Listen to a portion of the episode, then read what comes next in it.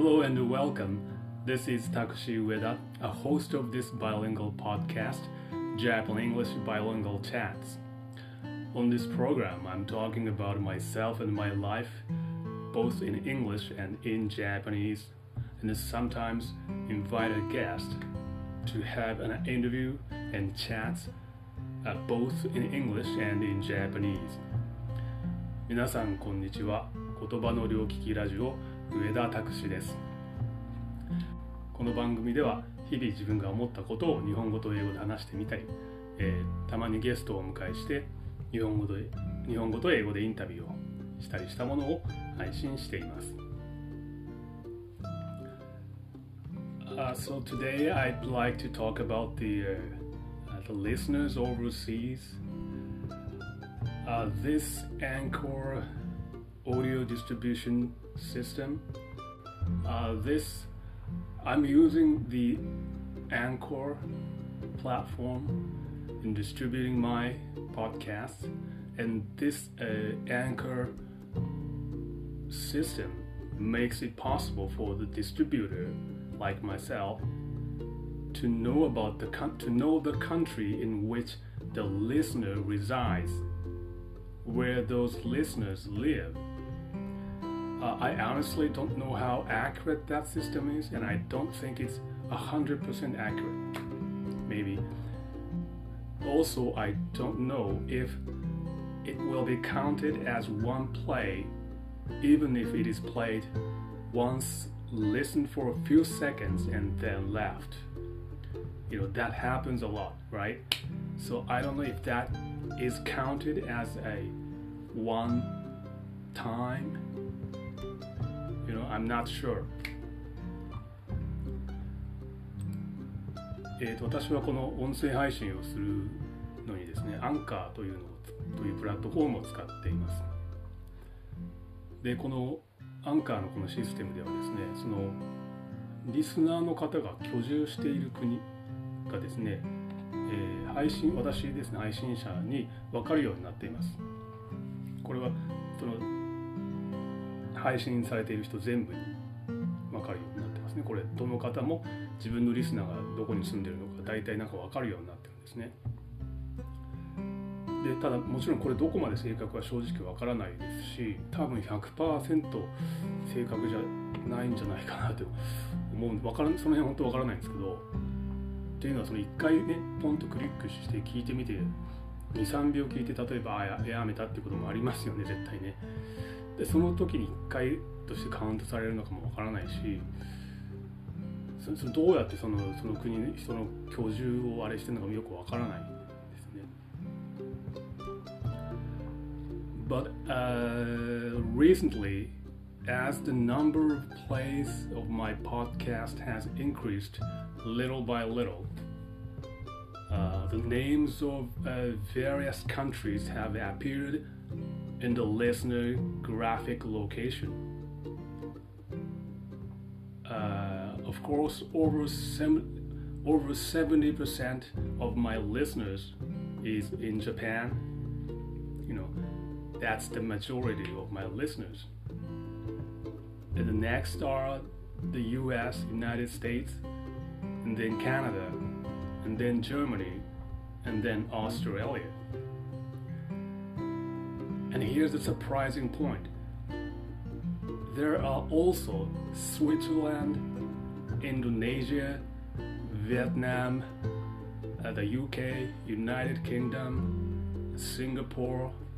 and Taiwan. I was just so surprised to see that, see those names uh, in the countries of my listeners. あの最近少しずつその再生回数がその、まあ、ありがたいことに増えてきてそれにつれてですねそのリスナー聞いてくださってる方の居住国にですねこういろんな国の名前が現れるように、えー、なりなったんですね。もちろんその7割70%以上は日本ですね。でそれはあのすごく当然だし納得もいきます。でその次にこのアメリカカナダドイツオーストラリアっていうのが続いてるんですね。で最初の方はそれぐらいだけだったんですけどなんか最近に今度最近になって今度はそこにスイスとかインドネシアとかベトナムとかイギリスとかシンガポールとか台湾とかって名前が出てくるようになったんですね。なのでこれものすごくまびっくりしたし嬉しいしもちろん最初に言ったようにでそのどこまで正確なのか本当わからないです。で仮にもしその国の方がねあの日本人であれその現地の人であれ聞いてくれたとしても23秒ぐらいでプッとまた離れていた可能性もあるしそれは分からないです本当に、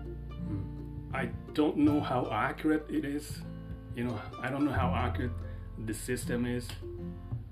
uh, but Japan the US and Canada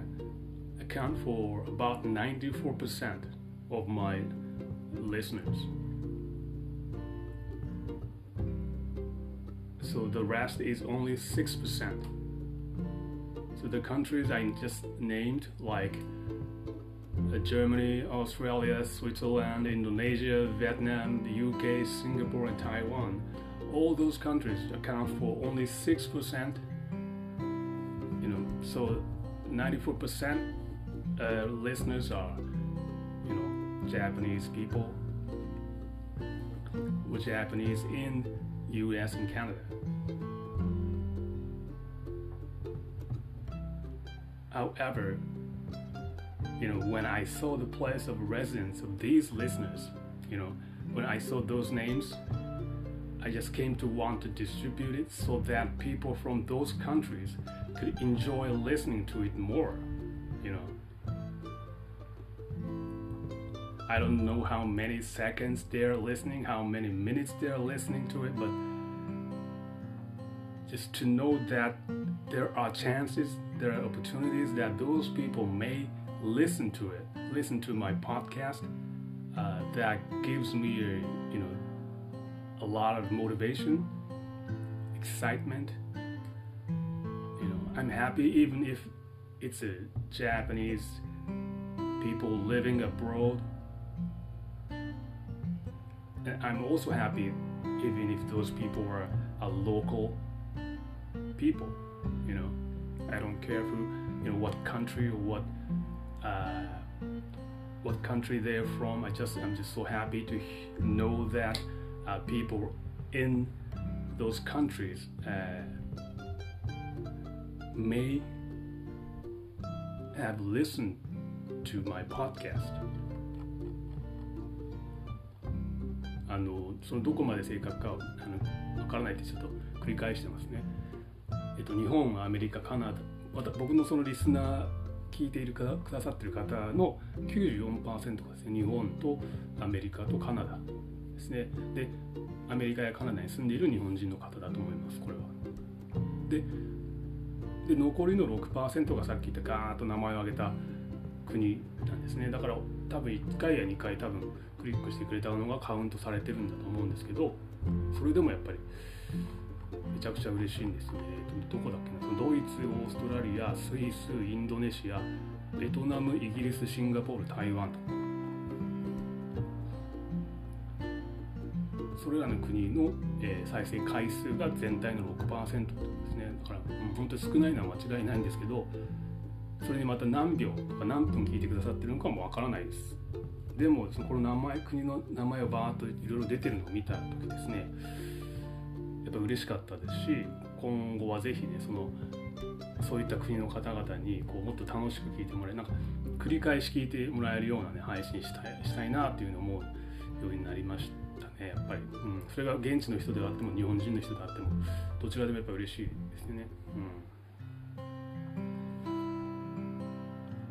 I'm a little excited. Well, actually, I'm I'm very excited. I'm so excited to think and imagine that maybe maybe an English speaking person studying Japanese there, you know, may listen to my podcast. Or a foreigner who is interested in Japan may have listened to my podcast. You know, I I, I don't know, but I'm just uh, you know guessing. And I have come to want to speak in English that can be listened to and understood more better by those people you know, this gives me a lot of motivation. Uh, gives me a reason why I want to continue distributing more episodes in English and in Japanese, which is sometimes a not easy, sometimes time consuming, but it, it is worth doing it, you know. So I just want to say thank you to all uh, listeners out there. Thank you for, you know, thank you to all those Japanese listeners and maybe foreign listeners for listening to this podcast. えー、ひょっとしてなんか外国にいる日本語を勉強している、ね、人が外国の人が聞いてくれてるかもしれないなとか 勝手にまあ想像したりですね。日本に興味がある外国人の人がなんか聞いてくれてるかもしれないなとか。でもちろん日本人で外国に住んでいる方が聞いてるかもしれないなとかっていうふうにいろいろ考え想像を膨らましてるとですねなんかいろいろワクワクしてくるし何でしょうもっとちゃんとねそのまた聞きたいなと思ってるような内容をこう話したいなとかっていうふうに思うようになりましたね。うん、なのでこれを聞いてくださっている皆さん、えー、日本の方海外の方、えー、皆さんありがとうございます。えー、ですねこれからもですねあのまあできるだけこう続けられるように、えーと、頑張っていきたいと思います、よかったらまた聞いてください。Okay, so that's all I have today. And guys, thank you for listening. And I'll see you next time. はい、えー、今回はここまでになります。えー、ご聞いてくださってありがとうございました。